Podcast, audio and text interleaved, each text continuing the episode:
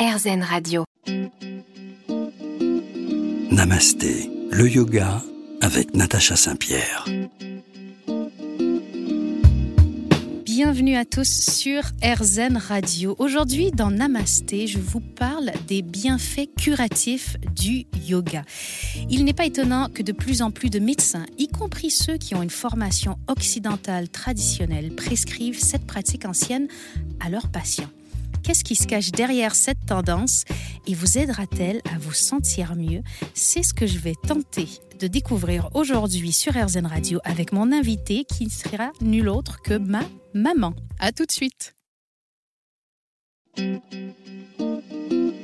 Namasté, le yoga avec Natacha Saint-Pierre. Dans Namasté aujourd'hui, je vous parle du yoga thérapeutique. On en avait déjà parlé avec Jocelyne Borel-Cuner il y a quelques mois sur les ondes d'Airzen Radio et on parlait surtout du yoga pour la gestion de la douleur, pour tous les besoins physiques. Mais le yoga ne s'adresse évidemment pas qu'à votre corps, il peut s'adresser aussi à votre mental, à votre esprit. Et pour en parler aujourd'hui, j'ai choisi d'inviter ma maman qui s'appelle Rosemary Saint-Pierre. Elle a la même voix que moi. Vous allez avoir l'impression de m'entendre en double.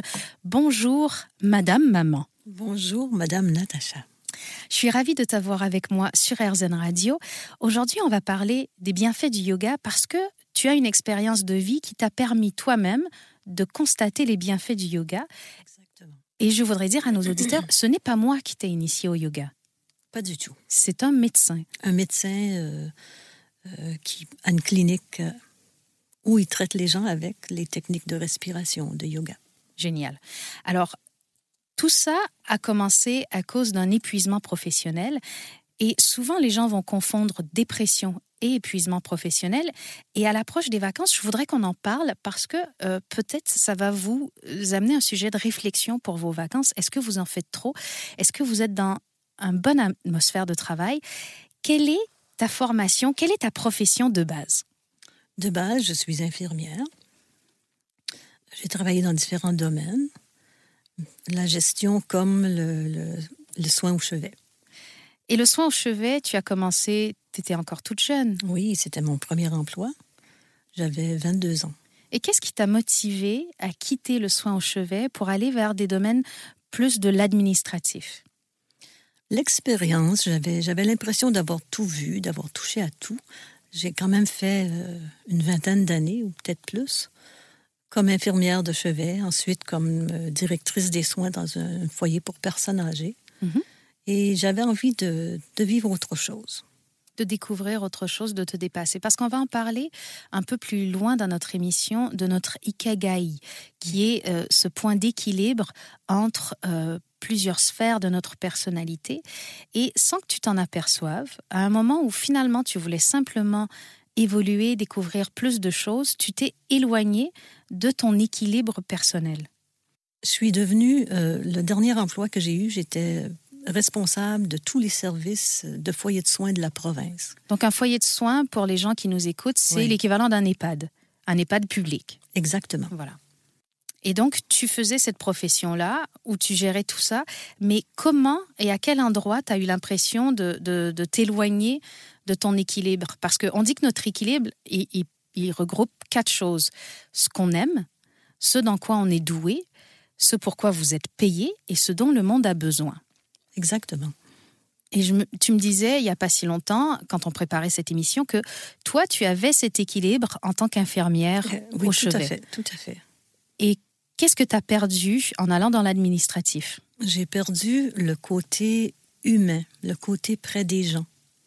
C'est ce que j'aimais, être proche des, des, des malades, être euh, capable d'aider. J'ai perdu ça mhm. pour devenir euh, quelqu'un qui exécute les ordres au niveau politique. Donc tu as perdu ce que tu aimais. J'ai perdu ce que j'aimais.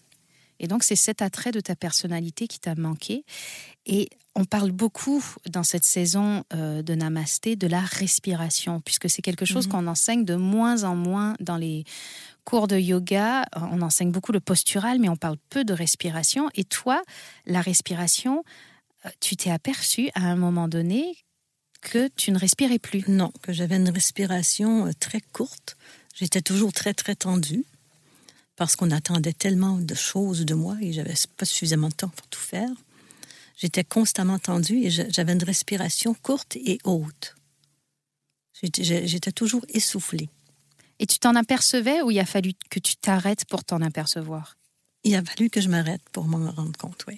Et, et, ça a duré combien d'années, cette respiration courte? Oh mon Dieu, cinq ans. Cinq ans de respiration tendue sans que tu t'en aperçoives. Exactement. Donc on peut être déjà sur une pente descendante. Notre corps nous envoie des signaux. Mais si on est vraiment concentré dans notre travail et qu'on ne prend pas de moment pour soi, on s'en aperçoit pas. Oh, pas du tout, on s'en rend pas compte. On va continuer de parler de ton parcours et de ce que le yoga t'a apporté dans quelques instants sur RZN Radio. Restez avec nous.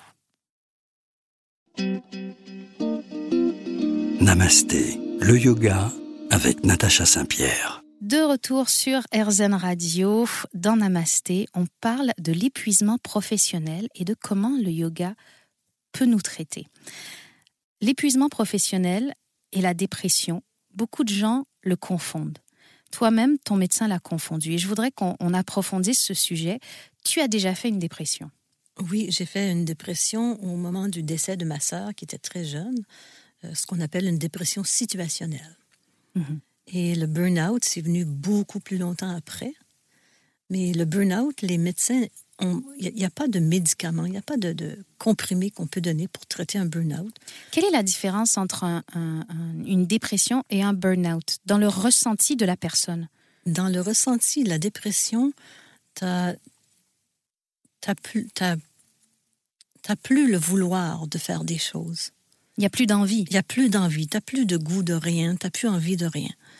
Euh, tout est tellement difficile, mais tu n'as plus envie de rien. Tandis que le burn-out, tu n'es plus capable de rien. Tu as quand même des envies où le poids des choses te semble tellement énorme que, que même l'envie disparaît. Tu as quand même l'envie. J'ai l'envie, mais j'arrive pas. Euh, je, voulais, je voulais lire, j'ai toujours lu. Euh, je lisais, mais je comprenais rien.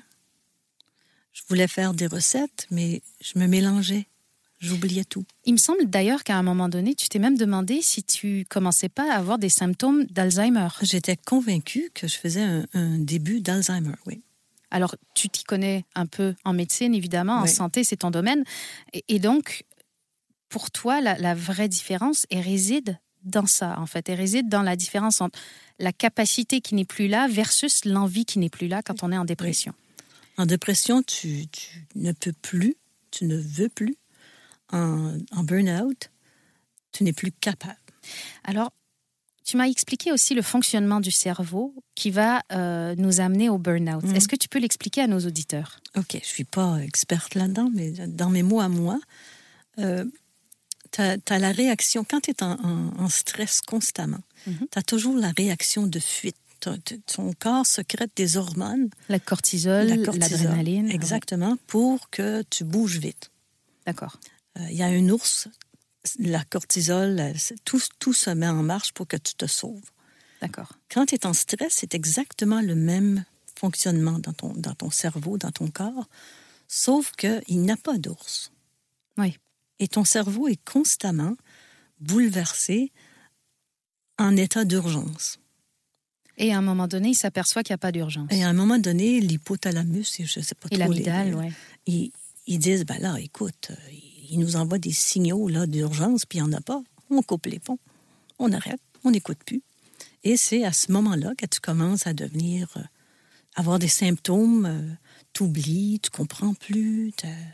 C'est ces symptômes-là qui apparaissent parce que ton cerveau, en fait, une partie de ton cerveau a décidé d'arrêter de réagir au stimuli hormonal qui finalement n'était pas euh, justifiable pour Exactement. lui. Exactement. C'est comme le petit garçon, l'histoire du petit garçon qui crie au loup. De Pierre et le loup. C'est ça. À force de crier au loup au cerveau, et à un moment donné, il ne vient plus. Exactement. Et donc, tu me disais même que tout ça est mesurable dans le sang. Quand un, médecin va recevoir un patient et on ne sait pas s'il est en dépression ou euh, en épuisement professionnel, en burn-out, on peut faire une analyse sanguine. Oui. Et cette analyse-là révèle? Va révéler un taux de cortisol très élevé. Je pense qu'il y a une analyse qui se fait au niveau de la salive aussi, mais il n'y a pas de traitement. Donc les antidépresseurs qui, et les anxiolytiques et les médicaments pour le sommeil et tout ça ne traitent pas le burn-out. Pas du tout. Est-ce qu'ils traitent les symptômes? Ils vont traiter certains symptômes comme euh, le manque de l'incapacité à s'endormir, euh, l'anxiété, mais c'est pas quelque chose que tu peux faire à long terme. Ça va pas te guérir, ça va masquer les symptômes. Et donc la médecine traditionnelle est un peu euh, nue devant cette pathologie-là? Oui, moi, on m'a traité avec des antidépresseurs. J'en ai essayé plusieurs sortes, mais il n'y a rien qui fonctionnait. Je disais au médecin, je suis pas dépressive, je suis pas suicidaire, je suis fatiguée. J'ai l'impression d'avoir sur les épaules toutes mes années de travail. Mes bras sont trop lourds à tiendre. Alors, on reste sur cette idée et on revient tout de suite pour expliquer sur RZN Radio comment le yoga a répondu à tes besoins.